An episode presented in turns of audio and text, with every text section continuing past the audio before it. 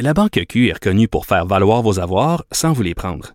Mais quand vous pensez à votre premier compte bancaire, tu sais, dans le temps à l'école, vous faisiez vos dépôts avec vos scènes dans la petite enveloppe. Hmm, C'était bien beau. Mais avec le temps, ce vieux compte-là vous a coûté des milliers de dollars en frais, puis vous ne faites pas une scène d'intérêt. Avec la Banque Q, vous obtenez des intérêts élevés et aucun frais sur vos services bancaires courants. Autrement dit, ça fait pas mal plus de scènes dans votre enveloppe, ça. Banque Q. Faites valoir vos avoirs. Visitez banqueq.ca pour en savoir plus. Cube Radio. Il connaît tous les dessous de la politique. L'économie, la santé, le transport. Antoine Robitaille. Là-haut sur la colline. Cube Radio. Bon jeudi à tous. Aujourd'hui, à Là-haut sur la colline, je vous propose une grande entrevue avec la chef du Parti libéral, Dominique Anglade, qui a questionné sans relâche mercredi le premier ministre sur sa gestion de crise durant l'actuelle pandémie. Je lui demande notamment si elle croit qu'elle aurait fait mieux que François Legault.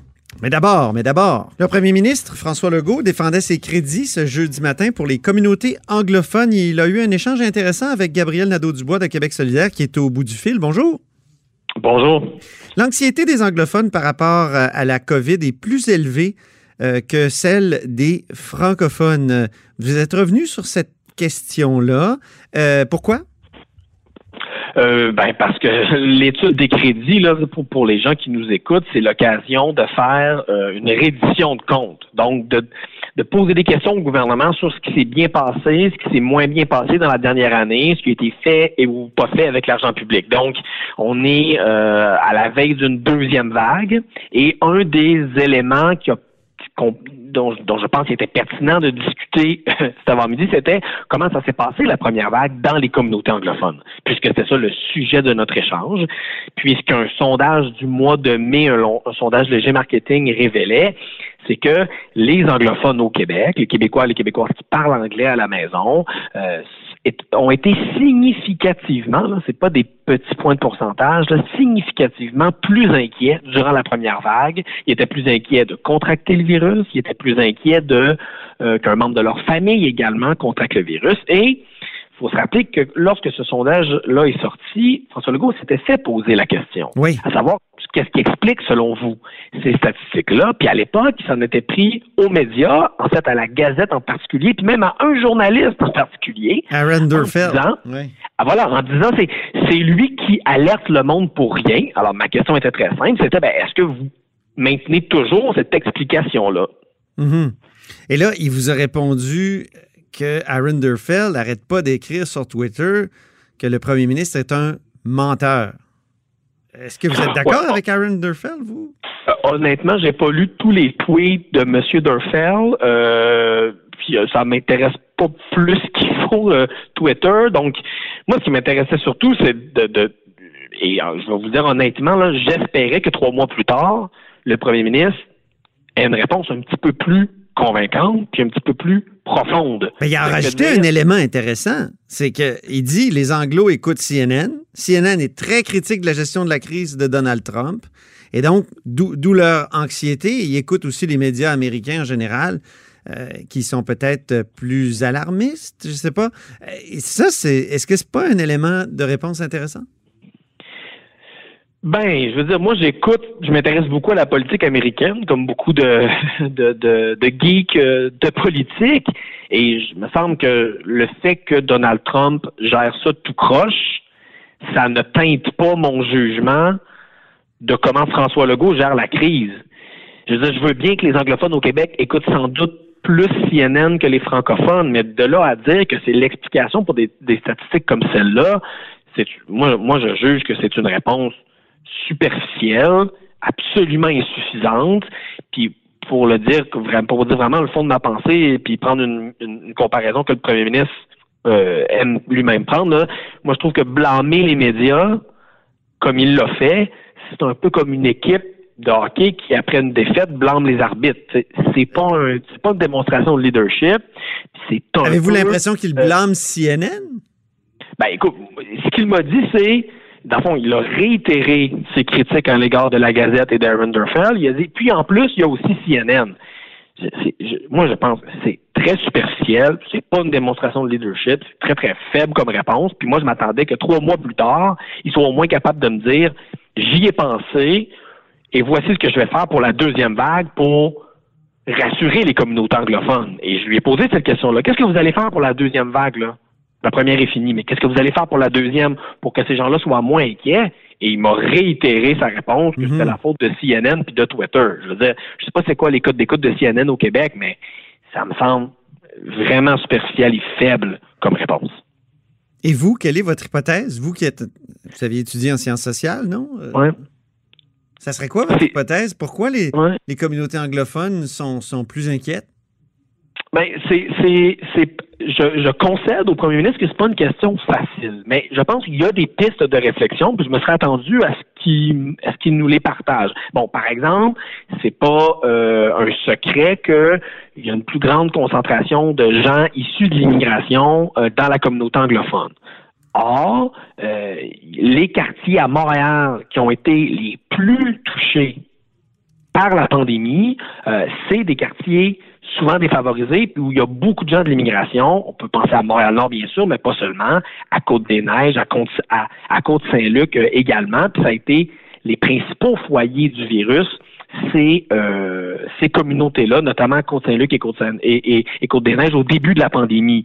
Beaucoup de ces gens-là travaillent dans le réseau de la santé. On sait que les, les, communautés ouais. l'immigration sont très présentes dans le réseau de la santé. Donc, il y, a, il, y a, il y a, des facteurs économiques, il y a des facteurs de précarité. On sait que le virus s'attaque davantage aux, aux, catégories de la population qui sont les plus vulnérables. Euh, Pourtant, s'il y, y, a une minorité qui est bien desservie en termes de soins de santé au Canada, c'est la minorité anglophone du Québec. Ouais, à, Montréal, oui. En région, c'est différent. C'est pas toujours le cas. Euh, mais bref, il y a, moi, je, moi, je prétends pas avoir une théorie euh, explicative de l'ensemble du phénomène. Hein. Mais il me semble qu'il y a moyen de réfléchir avec un petit peu plus de profondeur et de sérieux sur cette question-là quand on est premier ministre du Québec que de dire que c'est la faute de Twitter et de CNN. OK. Le Parti québécois a posé des questions aujourd'hui sur euh, le projet d'agrandissement du Collège Dawson. Oui. Et euh, il dit, bon, euh, c'est une façon de subventionner notre assimilation parce que c'est devenu le plus grand collège euh, au Québec, là, dans la section collégiale. je veux dire, c'est... Êtes-vous d'accord avec le Parti québécois là-dessus? Il, y a, je suis d'accord qu'il y a un, oui, en grande partie, c'est-à-dire qu'il y a un problème avec l'expansion euh, ce qui semble-t-il quasi inarrêtable des cégeps francophones, à des, anglophones à l'intérieur du réseau collégial. Puis il y a plein de statistiques qui s'accumulent depuis quelques années qui montrent que c'est notamment beaucoup des francophones qui quittent les écoles secondaires francophones pour s'en aller étudier en anglais. Donc là, donc, moi, je partage ces, ces inquiétudes-là. C'est pas plus la faute de Dawson qu'un autre. C'est juste que Dawson, c'est là où le, disons, le problème se concentre. Euh, fait qu'il y a une énorme question à se poser sur le développement des cégeps au Québec. Est-ce qu'il faut accélérer le développement de, de, Dawson avec une prochaine loi de type 61, là, parce qu'il y a une loi qui va, qui va être déposée pour accélérer les projets? Est-ce que Dawson devrait faire partie de, de cette euh, liste-là de projets à accélérer? Euh, je pense pas que ça devrait être une priorité, non. Mais en même temps, soyons sincères et regardons le problème complètement. Les cégeps francophones euh, font parfois aussi partie du problème. Là. Ah pensons par exemple, ben, pensons par exemple au cégep de la Gaspésie des îles de la Madeleine, qui a ouvert à Montréal un campus 100% anglophone pour euh, aller recruter des étudiants internationaux, puis disons-le, transformer ce campus-là en usine à imprimer des diplômes fast-track pour des étudiants internationaux qui viennent ici quelques mois Incroyable, effectivement. Est-ce qu'il devrait être interdit de faire, est-ce qu'on devrait leur interdire de faire ça? Bien sûr. Quand on voit un cégep francophone faire ça, on voit que le problème dans le développement de notre réseau collégial, là, il est généralisé. Oui, euh, je, pour répondre à votre question, l'agrandissement de Dawson, en effet, ça ne devrait pas être une priorité, mais en plus, comment on fait pour réorienter l'ensemble du réseau collégial, y compris les cégeps francophones, vers leur mission fondamentale, qui est de donner un enseignement de qualité en français aux Québécois puis aux Québécoises qui vivent sur le territoire du Québec. Est-ce qu'il serait pas temps d'appliquer la, loi 101 au cégep? Parce que je, je sais qu'à l'époque, quand la loi 101 a été adoptée, on s'est dit, ben, il n'y a, pas lieu là, de, de, la... Mais le monde a changé. Le monde est devenu une classe d'immersion anglophone, notamment les médias sociaux. Est-ce qu'il serait pas temps de changer justement et, de, de, faire en sorte que la loi 101 s'applique au cégep? Selon moi, c'est pas la solution, notamment parce que beaucoup de gens qui vont au cégep sont des gens euh, maintenant qui sont des adultes. Hein. Les gens, la population collégiale, elle a changé. Là. C'est plus seulement des gens qui sortent des écoles secondaires puis qui ont 16 ou 17 ans. Il y a de plus en plus de, euh, de gens qui sont des adultes, des gens de plus de 18 ans qui font des retours aux études. Donc, il y a une limite à un moment donné à utiliser le mécanisme de, de la loi 101. Par contre, au niveau du financement... là, on subventionne notre assimilation? D'une certaine euh, façon. C'est exactement là que je m'en allais. D'ailleurs, au niveau du financement des institutions, il y a un coup de barre à donner. Au niveau de l'encadrement des institutions francophones et anglophones, il y a un coup de barre à donner. Euh, et, je pense que ce sont des solutions qui vont être plus efficaces puis qui vont mieux fonctionner que l'application de la loi 101 au cégep. Très bien, mais merci beaucoup, Gabriel Nadeau-Dubois. Puis on se reparlera de ces études de crédit euh, particulières, là, sans question des membres du gouvernement, des députés du, gouvernement. J'aurais aimé vous questionner là-dessus, mais là, j'ai plus de temps. Mais c'est quand même un peu particulier ce qui s'est passé. C'est intéressant, mais je m'inquiète, moi, pour les députés euh, du gouvernement qui deviennent vraiment des plantes vertes. ben, il va falloir, si on fait sauter cette partie-là des crédits, parce qu'il y a quand même quelque chose de rafraîchissant à s'épargner la complaisance des députés du gouvernement envers leurs propres amis ministres. Là, ça, je vous dirais que ça fait quand même du bien de s'épargner ça, mais la question que vous posez, elle est pour notre institution parlementaire fondamentale. Une fois qu'on a dit ça, comment on revalorise le rôle de tous les députés qui sont censés être le pouvoir législatif dans notre système, y compris les députés du gouvernement? Il est censé avoir une réforme parlementaire bientôt à l'Assemblée nationale du Québec. Puis nous, on va avoir des propositions pour euh, revaloriser le travail de tous les députés ceux qui viennent du parti du gouvernement comme tous les autres. Alors, on s'en reparle bientôt, Gabriel Nadeau-Dubois. Merci beaucoup. Ça me fait plaisir. Au revoir. Député de Gouin de Québec solidaire, vous êtes à l'écoute de la hausse sur la colline. La Banque Q est reconnue pour faire valoir vos avoirs sans vous les prendre. Mais quand vous pensez à votre premier compte bancaire, tu sais, dans le temps à l'école, vous faisiez vos dépôts avec vos scènes dans la petite enveloppe. Hmm, c'était bien beau. Mais avec le temps, ce vieux compte-là vous a coûté des milliers de dollars en frais, puis vous ne faites pas une scène d'intérêt. Avec la banque Q, vous obtenez des intérêts élevés et aucun frais sur vos services bancaires courants. Autrement dit, ça fait pas mal plus de scènes dans votre enveloppe, ça. Banque Q, faites valoir vos avoirs. Visitez banqueq.ca pour en savoir plus. Là-haut sur la colline. La politique autrement C'était hier l'étude des crédits du premier ministre et la chef de l'opposition officielle et chef du Parti libéral, Dominique Anglade, a, comme le veut la coutume, questionné le premier ministre sans relâche, notamment sur sa gestion de crise là, euh, dans, le cadre de la, COVID euh, contre la pandémie. Elle est au bout du fil. Bonjour, Dominique Anglade. Bonjour, M. Robitaille. Est-ce que le premier ministre a bien défendu sa gestion de crise hier? Ben, écoutez, je pense qu'il a surtout pas répondu à toutes les questions qu'on avait à poser. Euh, il a posé plus de questions qu'il n'a fourni de réponses par rapport à la gestion de crise, notamment en ce qui a trait à, toute la question de la préparation. Euh, on avait des questions bien spécifiques par rapport à la préparation et on n'a pas eu de réponse. Puis je vous dirais que euh, on aurait souhaité, on aurait souhaité aussi que la ministre de la Santé, Mme McCann, qui était là à l'époque, puisse répondre. Et donc, dans, dans tout cet exercice-là, il reste encore des points où clairement le premier ministre ne voulait pas répondre. Donc, il a mal défendu sa gestion de crise. Ben, écoutez, il y, a quelque chose qui, paraît euh, euh, qui paraît important de mentionner. À partir du 12 janvier, on sait qu'à l'intérieur de la machine, les gens savent, bon, un, qu'il y a le virus, mais deux, que s'il y a un cas qui quitte la Chine, il va avoir des répercussions au Québec. Docteur Arruda dit le 12 janvier, si ça sort de la Chine, on est dans le trouble au Québec. Ça a pris jusqu'au 9 mars pour que euh, l'équipe de Premier ministre soit au courant. Qu'est-ce qui s'est passé entre-temps? Je, je, rappelle très bien, en février, euh, euh, le député de Pontiac, euh, André Fortin, disait, ben, nous, on a posé des questions, on a, on a demandé à Mme McCann, qu'est-ce que vous faites pour le coronavirus? Quel est le plan? Vous ne vous en faites pas, tout est sous contrôle. Vous dites, mais quel est votre plan? Est-ce que vous avez un plan spécifique? Ah, tout va bien, on a de l'expérience. Mais est-ce que vous avez, on a posé cinq fois la question, puis chaque fois, c'était, ah, ben non, tout est sous contrôle. Qu'est-ce qu'il aurait dû faire? Qu'est-ce qu'il aurait dû faire, le gouvernement, à partir du 12 janvier? Premièrement, on aurait dû euh, regarder ce qui se passait à l'international, mais surtout euh, commencer à se dire comment est-ce qu'on on, on regarde les, les, équipements que l'on a qui sont disponibles. C'est pas normal que ce soit jusqu'à la fin février qu'on se dise ah ben finalement il va nous manquer d'équipements. Pourquoi est-ce qu'on n'a pas commandé des équipements beaucoup plus tôt? Pourquoi on s'est pas rendu compte qu'il y en avait qui étaient pas qui étaient qui étaient expirés?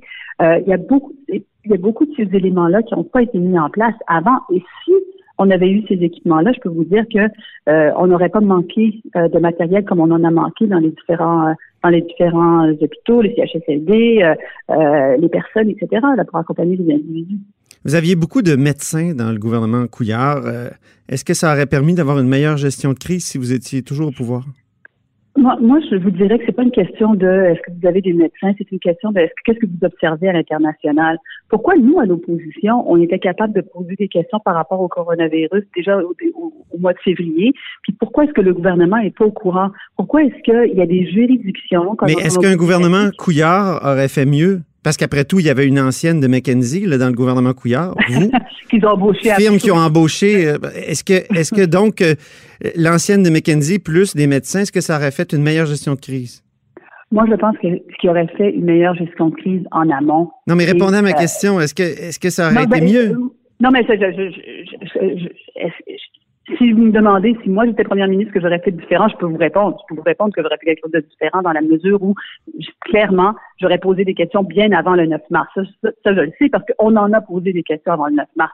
Donc, j'aurais dit, OK, est-ce qu'on est prêt? Quel est le plan? J'aurais voulu avoir des réponses à ces questions-là. Mais vous, vous, si vous, si, si, vous étiez au gouvernement. Ça ne prend pas nécessairement un médecin. Ça ne prend pas nécessairement la raison pour laquelle je, je ben, ou euh, quelqu'un de McKenzie, ou quelqu'un de McKenzie qui, qui, a travaillé sept ans chez McKenzie. Je pense que ça prend quelqu'un qui, qui, qui, suit ce qui se passe à l'international, qui regarde, qui pose des questions, euh, qui, dit ben, comment ça se fait qu'il euh, y a des choses qui se passent? Comment ça se fait qu'en Colombie-Britannique, je vais revenir là-dessus, comment ça se fait qu'en Colombie-Britannique, ils ont commandé du matériel avant nous? Comment ça se fait qu'en Alberta, ils ont posé des gestes avant nous? Parce qu'ils se sont dit, écoutez, il y a quelque chose qui se passe, il faut qu'on soit prêt, il faut qu'on ait du matériel, et ils ont été placés ces commandes-là. Comment ça se fait que nous, on a attendu jusqu'à la dernière minute, on a attendu d'avoir un cas au Québec pour regarder, ah ben finalement, peut-être qu'il faudrait qu'on place du matériel.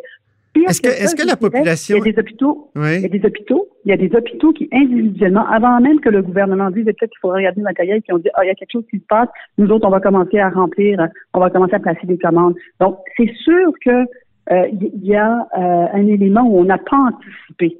On a présenté un budget de 10 le, 10 mars, le, ministre Girard a présenté le budget du 10 mars. Écoutez, quand on lui a posé la question, 10 euh, mars, vous saviez pas qu'il y, avait, le coronavirus, etc. Non, on m'avait pas informé. C'est quand même le ministre des Finances du Québec mhm. qui présente un budget puis qui dit, ben là, on m'a pas informé. Oui, mais tu vois ce qui se passe à l'international. Le 12, le 12 mars, deux jours plus tard, c'était fini son budget. On était déjà, en, on était déjà en, période de crise. Donc, il y a quand même un manque d'anticipation quelque part. L'imputabilité, c'est le nouveau mot-clé au Québec. Euh, est-ce que vous considérez que le gouvernement Couillard a euh, une responsabilité dans la mauvaise préparation du Québec à la pandémie? Euh, je peux pas dire que euh, ben, euh, quand on regarde les CHSLD, on sait que c'est un réseau qui était déjà fragile. Ok, ça on le sait. On sait qu'il manquait également euh, de, de, personnel. À cause de votre gouvernement, à cause du gouvernement dont vous avez fait partie? Oui, ben, je pense que oui. Non, ben, oui. Je, pense qu'il faut reconnaître une partie de, de, responsabilité par rapport à ça. Puis moi, je l'ai déjà dit. J'ai dit qu'au niveau des CHSLD, on a fragilisé le réseau. Ça, je, je, je le reconnais. Je suis pas. Euh, je pense qu'il faut savoir reconnaître là où on a là où on a eu des enjeux. je suis totalement prête à, reconnaître ça, puis je l'ai dit à plusieurs reprises. Ceci étant, euh, la responsabilité d'identifier euh, l'enjeu, d'identifier le problème, de regarder ce qui se passe, ça incombe quand même au gouvernement actuel de regarder ce qui se passe en amont. Hmm. On parle par exemple des pénuries. On a parlé des pénuries euh, dans les dans les CHSLD au mois de septembre, au mois d'octobre, novembre, on demandait à la ministre McCann quel est votre plan pour embaucher des préposés. Puis, ah, on va le déposer, on va le déposer. Même les autres oppositions, pas nous autres, les mêmes autres oppositions. Pour ce qui est des réserves d'équipement, euh, on dit qu'ils ont été liquidées sous Gaétan Barrette. Les réserves d'équipement qui avaient été accumulées notamment lors de la crise du H1N1, là, Yves Bolduc avait acheté plein de choses. On dit que ces réserves-là ont en partie été liquidées sous Gaétan Barrette. Est-ce que, est-ce que ah, ça aussi, ça, fait partie de votre responsabilité que vous reconnaissez? Ben, euh, honnêtement, je ne peux pas vous répondre à cette question euh, spécifique-là. Ce que je sais, ce que je sais, par contre, c'est que euh, peu importe, vous vous préparez à une crise, puis vous dites, est-ce qu'on a suffisamment d'équipement? Tu regardes ce que tu as comme équipement, puis tu commandes. Là. Je veux dire, c'est pas. Il y a quand même une, responsabilité de savoir ce que tu as en réserve et ce que tu n'as pas en réserve. Avez-vous peur de passer pour des, des gérants d'estrade euh, au teint, au regard surplombant en, critiquant comme ça le gouvernement?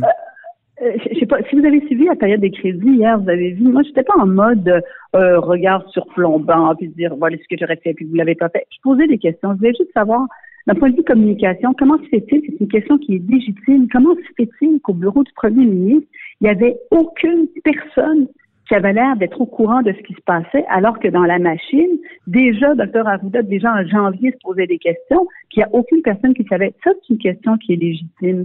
Puis je pense que c'est des questions que l'on pose de la même manière que l'on regarde ce qui se passe avec les écoles. Il y a une série de questions qu'on pose aujourd'hui. Puis j'ai dit, Premier ministre, je m'attends pas à ce que vous ayez toutes les réponses. Je m'attends pas à vous faire un quiz sur pourquoi vous êtes, pourquoi il n'y a pas, euh, vous pouvez pas répondre à la question euh, combien d'élèves ça prend pour fermer une classe s'il y a une, éclosion dans une école. Mais je m'attends à ce que vous preniez en note ces questions-là, que vous soyez capable d'y répondre à un moment donné, sachant que les écoles ouvrent dans sept jours. Mais si je comprends, euh, vous, vous, vous auriez fait mieux. Là, présentement, là, pour l'école, il y a un certain nombre de questions là, auxquelles j'aurais demandé. Non, mais répondez à ma question. Dans le fond, tout converge dans vos réponses sur le fait que vous, vous auriez fait mieux.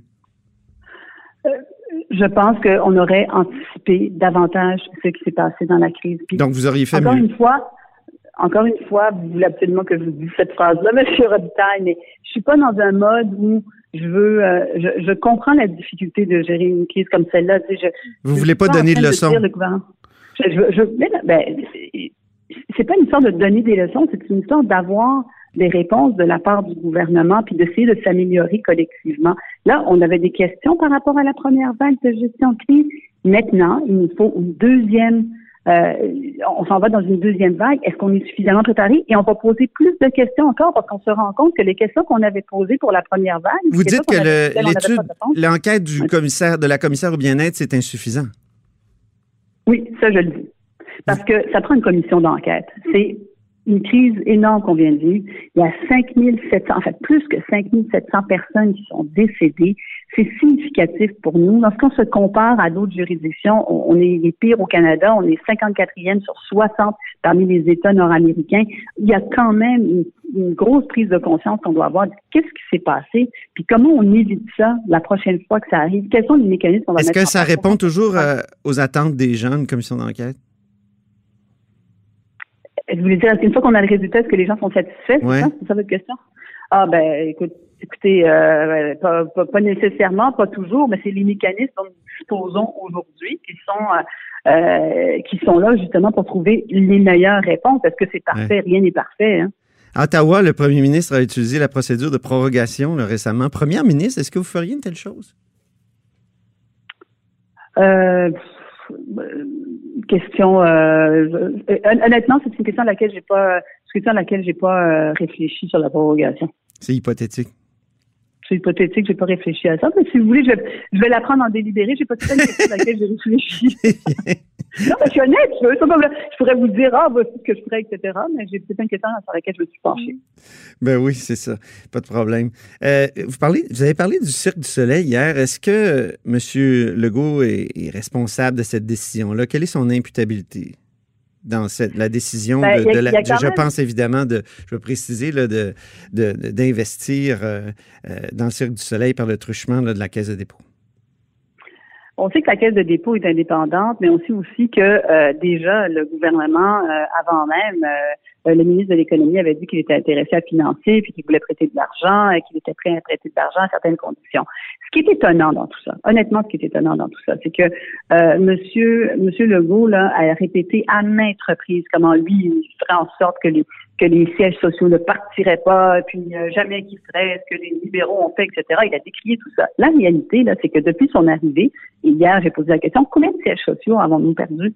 En tout cas, je peux vous en citer un certain nombre. Il y a UPL, je peux vous citer, il y a, il y a SICO, il y a DARE, il y a plusieurs entreprises qui ont quitté. Et aujourd'hui, c'est le ciel du soleil. Alors, quand le premier ministre Legault déclare son nationalisme économique quand il est à l'opposition, je peux vous dire que son nationalisme économique, ben, il est pas mal moins fort quand il est au gouvernement. C'est ça que Et là, on pourrait vous dire, euh, vous répondre que vous, vous avez perdu Rona. Euh, Alors, Finalement, la, euh, série, la, la série C euh, de Bombardier, euh, le cirque a été cédé quand même à, à- à- à du- à des requins de la finance euh, américains, Bien chinois dans le pourriez- temps que vous étiez au, au gouvernement, non? Bien, sûr- bien sûr qu'on pourrait me répondre ça, mais je vais vous dire un certain nombre de choses. Rona, là, si vous voulez parler de Rona, Oui. c'est une entreprise, on- c'est pas qu'on avait investi ça. Les deux, les deux personnes, là, c'est une, c'est une relation consentante entre deux euh, entités indépendantes qui disent, euh, une entreprise privée qui décide de faire une transaction. Là, on a pas mis de l'argent, puis ont dit, ah là, vous allez, vous allez faire ça. Euh, toute la question de l'aérospatiale, là, aujourd'hui, là, à Mirabel, il y a plus que 2600 employés euh, en train de travailler sur ce qui était avant la CCU, ce qui permet justement de garder l'écosystème. Donc, il y a des décisions qui ont été prises. Je ne dis pas qu'elles sont parfaites, mais il y a des décisions qui ont été... Pour, quand on dit garder des sièges sociaux, ça veut dire aussi que tu mets ta tête sur le bio puis tu dis, ben, je vais assumer ma décision, puis elle sera pas parfaite, mais au moins, je vais préserver des emplois.